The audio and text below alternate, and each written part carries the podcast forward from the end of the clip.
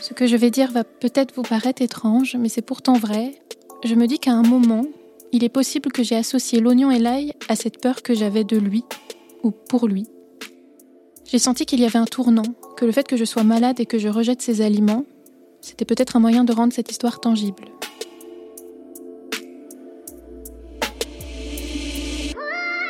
Si on ouvre le dictionnaire pour trouver la définition de cheminement, on lit action de cheminer. Mais aussi, en parlant de quelque chose qui est en mouvement, on lit que le cheminement est un déplacement, une avance, une progression graduelle. On parle du cheminement des sables, des électrons. On parle des cheminements de la Lune. Et dans ce podcast, on vous parle des cheminements de femmes, toutes différentes, toutes uniques, qui vous racontent des morceaux de leur vie une chance exceptionnelle d'être la première personne qui entend leur histoire, qu'elles racontent souvent pour la première fois. Est-ce que cela vous est déjà arrivé de rencontrer quelqu'un et d'avoir l'impression de connaître déjà cette personne? C'est exactement ce que j'ai ressenti quand j'ai rencontré Anne. J'ai eu l'intuition que j'allais très bien m'entendre avec elle, qu'on allait partager de très belles choses. Après une conversation, j'ai notamment compris que nous avions vécu des expériences similaires. J'ai senti qu'elle avait un message fort à faire passer, mais avec une douceur infinie. Anne fait partie de ces personnes jeunes, mais qui sont très matures. Moi, je pense que ce sont des âmes anciennes qui ont beaucoup à nous apprendre. Alors, je l'ai invitée dans le cheminement. La façon dont je procède est toujours la même avec mes invités.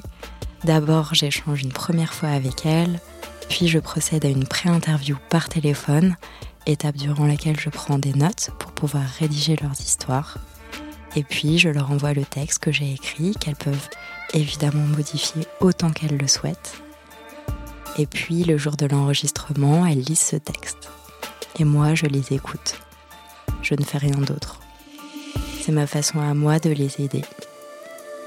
Mais il est maintenant temps pour vous de découvrir l'histoire d'Anne je me dois de vous préciser que son témoignage aborde une expérience de violence sexuelle. Je suis Marguerite de Rodelec. Bienvenue dans Cheminement.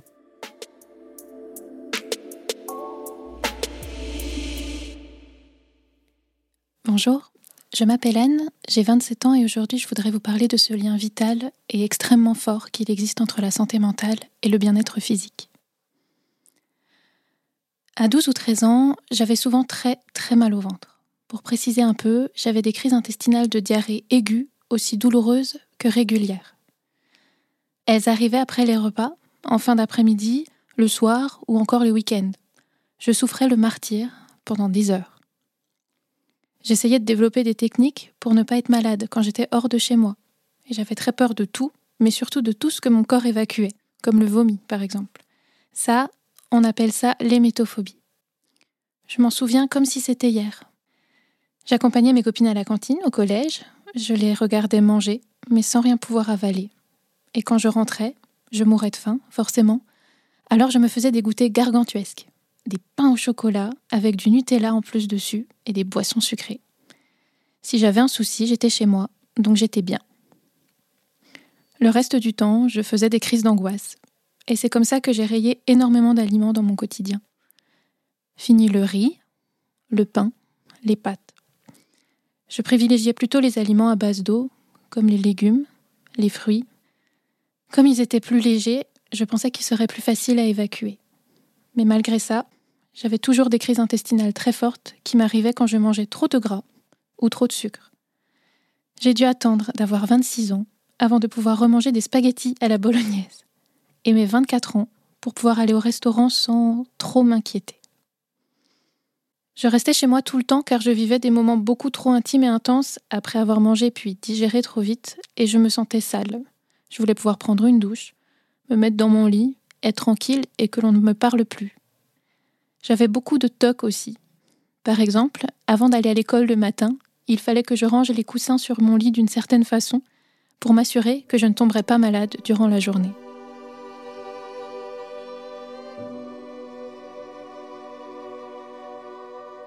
C'est en entrant dans l'âge adulte que j'ai commencé à comprendre que ces crises étaient strictement liées à mon état mental. J'ai commencé à me demander pourquoi j'étais malade aussi souvent. et j'ai compris. Par exemple, il y avait ce couple d'amis que j'adorais. C'était l'image du couple parfait, beau et amoureux. Un jour, mon amie m'a appelé pour me dire qu'elle avait rompu. J'étais à table avec ma mère, et en moins de dix secondes, j'étais sur les toilettes. L'annonce m'avait littéralement rendue malade. À 19 ans, j'ai décidé d'agir. Je suis allée chez le gastro-entérologue. Il m'a fait m'allonger sur la table. Il a appuyé fort, beaucoup trop fort, sur mon ventre. Puis il m'a dit que j'allais devoir faire une coloscopie. Une coloscopie, c'est un examen médical que l'on réalise en insérant une sonde dans le côlon. J'avais pris rendez-vous, mais finalement, je n'y suis jamais allée. C'était ma limite. J'ai préféré voir une diététicienne pour essayer de comprendre les aliments qui pourraient me faire du bien. C'était une très belle rencontre. Elle m'a conseillé plein d'aliments doux, comme la betterave, et d'autres aliments du régime FODMAP. Ça m'a beaucoup aidé. Je me sentais mieux, oui, mais en dehors de chez moi, je n'étais toujours pas en sécurité. En amphi, au resto, j'avais besoin de savoir qu'il y avait quelqu'un, pas loin, chez qui je pouvais aller. Je me demandais toujours où sont les toilettes et la sortie, et si j'ai besoin de m'échapper, comment je fais? J'étais malade tous les après-midi. Et à force de, de, réfléchir et de tester différents aliments, et surtout après avoir passé une nuit entière devant les toilettes, à genoux, sur le carrelage froid, je me suis rendu compte que c'était les oignons et l'ail qui me faisaient du mal. J'ai décidé de les supprimer complètement de mon alimentation. Ce moment de ma vie coïncide nettement avec une période où ça n'allait pas avec mon ex. Il était très violent avec moi. Ce que je vais dire va peut-être vous paraître étrange, mais c'est pourtant vrai. Je me dis qu'à un moment, il est possible que j'ai associé l'oignon et l'ail à cette peur que j'avais de lui, ou pour lui. J'ai senti qu'il y avait un tournant, que le fait que je sois malade et que je rejette ces aliments, c'était peut-être un moyen de rendre cette histoire tangible. Pierre, c'était mon premier vrai amour. On s'est approché très vite. Les six premiers mois de notre relation étaient très beaux. Il avait été patient avant que l'on passe à l'acte, respectueux par rapport au fait que j'avais besoin de temps, et on riait beaucoup. Puis il a été pris dans une école et a dû quitter ma ville pour faire ses études. C'est là qu'il m'a quitté une première fois. Il ne voulait pas de relation à distance. Puis finalement, on s'est remis ensemble, et cela faisait neuf mois quand il a progressivement sombré dans l'alcoolisme. Il a commencé à boire beaucoup, régulièrement, il en était content, il ne se souvenait plus de nos conversations, et il arrivait parfois qu'il se passe plus de dix jours sans que j'aie de ses nouvelles. Il n'avait plus jamais aucun mot doux à mon égard, et dans son téléphone, il m'avait enregistré sous le nom de connasse.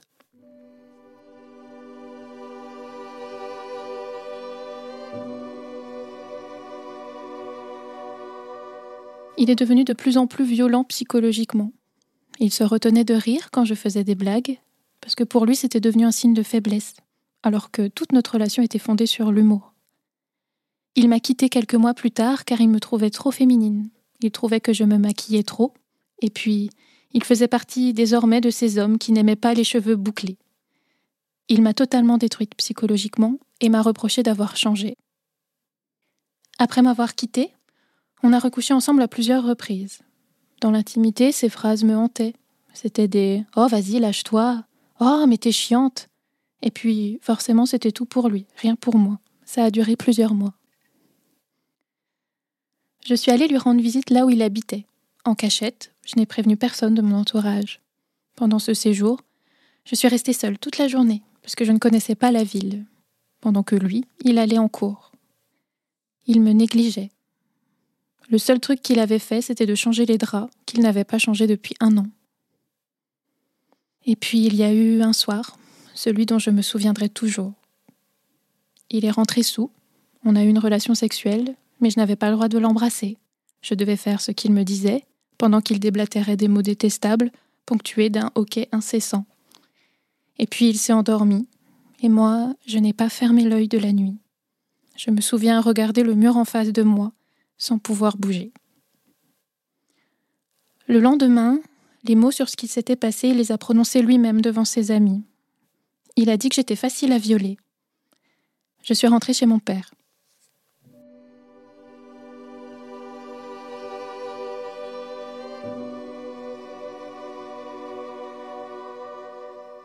je décide de rompre tout contact avec lui et cette vie que je n'ai plus envie d'avoir.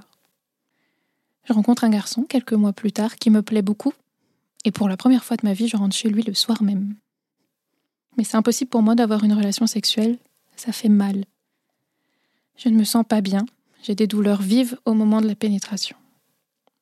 Je décide d'aller voir une gynécologue pour lui en parler. Elle me dit que le problème est physique et mécanique. Elle me donne un diagnostic, il s'agit d'une vestibulite. Et elle me conseille d'aller voir une ostéo-urogynécologique qui me fera des massages localisés pour régler ce problème et ouvrir le fameux vestibule. J'ai vite compris que l'entrée de ma pièce sacrée ne passerait pas par le massage d'un médecin, mais plutôt en vidant mon sac auprès de Pierre. Un soir, je décide donc de l'appeler pour le confronter. Il s'est excusé. Ça me fait du bien. Je me suis sentie puissante. À ce moment-là, mes problèmes digestifs sont de plus en plus rares, mais en revanche, j'ai parfois des terreurs nocturnes et des épisodes de stress post-traumatique très violents. Je n'ai plus aucun contact avec Pierre. Je commence ma vie professionnelle, puis un jour, une de mes collègues me sort. Oh, mais Anne, euh, si les mecs ne te respectent pas dans la rue, tu crois vraiment qu'ils vont te respecter au lit? Ça m'a fait tilt, car je n'avais pas envie de penser que les mecs étaient tous comme ça. Je voulais comprendre pourquoi ce genre de violence sexuelle arrive. J'ai décidé d'aller voir une thérapeute recommandée par une amie. Et c'est comme ça qu'ont commencé les trois plus belles années de ma vie, les plus difficiles aussi.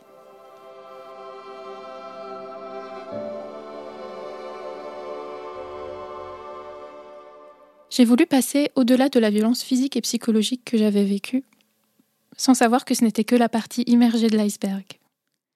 C'est à ce moment que j'ai ouvert les portes de mon esprit que j'ai compris quels épisodes de ma vie avaient en fait déclenché mes problèmes de ventre. Après des heures de thérapie, environ une heure toutes les deux semaines pendant trois ans, j'ai compris tous les mécanismes. Le moment où j'ai commencé à me sentir mal coïncidait avec une grande période de harcèlement scolaire. On se moquait de mon prénom, de mes cheveux, de mes habits, de mon physique. On me harcelait sur Internet aussi. C'était le début des blogs et des commentaires. Et j'ai très vite fait le lien entre le fait de contrôler l'espace dans lequel j'étais. Ma peur de vomir était liée à ma peur de perdre le contrôle. Et je voulais le reprendre justement, ce contrôle. Mes problèmes intestinaux venaient de là aussi. Depuis la fin de ma thérapie, je n'ai jamais plus eu de crise violente. Depuis que je n'ai plus ces valises, que ce soit le harcèlement à l'école ou Pierre, je n'ai plus de crise. Enfin, à part quand je mange mexicain comme tout le monde. Aucun spécialiste n'avait jamais fait le lien. J'ai en fait dû soigner ma tête pour soigner mon ventre. Tout ça a plus ou moins coïncidé avec l'arrivée de mon amoureux actuel dans ma vie. Aujourd'hui, je mange trois repas par jour et je suis bien dans mes baskets une thérapie, c'est tellement utile, c'est nécessaire et, je ne peux que la recommander. Parce que c'est le plus bel investissement que j'ai fait de ma vie et le plus beau cadeau que je me suis offert.